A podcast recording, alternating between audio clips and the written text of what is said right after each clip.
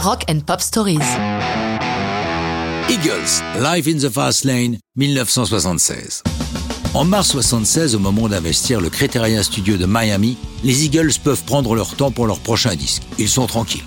La première compilation de leur carrière, The Greatest Hits 1971-1975, est un énorme succès. C'est même l'album le mieux vendu du XXe siècle, avec plus de 42 millions d'exemplaires écoulés.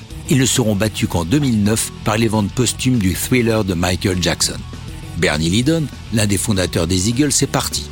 Mais sur l'excellente suggestion de leur producteur Bill Smithick, ils ont enrôlé le guitariste et claviériste Joe Walsh. Non content d'être un excellent musicien, Joe va contribuer à l'écriture de certaines chansons de l'album en préparation, le phénoménal Hotel California. Parmi les titres sur lesquels Walsh met sa patte, Life in the Fast Lane, co-signé avec lui par Don Henley et Glenn Frey. Quel est le sujet de Life in the Fast Lane? Glenn Frey en a donné les clés.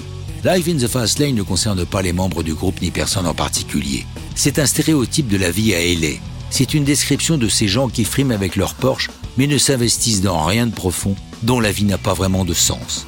Contrairement à ce que certains ont pensé, la chanson n'est pas du tout à la gloire de ce style de vie. Au contraire, c'est un avertissement sur tous les dangers qu'elle comporte, comme avec la phrase allusion à la cocaïne Light on the mirror, light on her face. L'idée d'origine en revient à Glenn Frey, qui l'évoque dans le documentaire sur leur carrière The Story of an American Band, où il raconte J'étais dans une corvette avec un type. On se rendait à une partie de poker. La seule chose que je voyais, c'était qu'on roulait à 140. Je m'en suis inquiété, le type au volant s'est marré et m'a dit Ha Life in the Fast Lane J'ai pensé ça, c'est un super titre pour une chanson. Quant au célèbre riff de guitare qui la démarre, il est arrivé par hasard alors que Joe Walsh s'échauffait avant une répétition. Les autres l'ont tout de suite remarqué et lui ont demandé de le rejouer, ce qu'il fit. Et convaincus, ils se sont mis à développer la chanson à partir de cette base.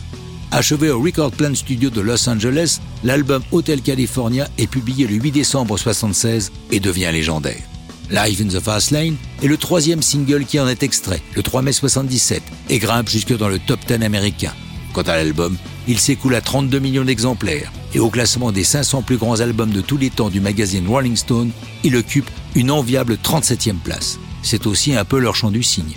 Une première séparation est proche, elle sera suivie de retrouvailles, puis d'autres séparations. Mais ça, c'est du classique dans nos histoires de rock'n'roll.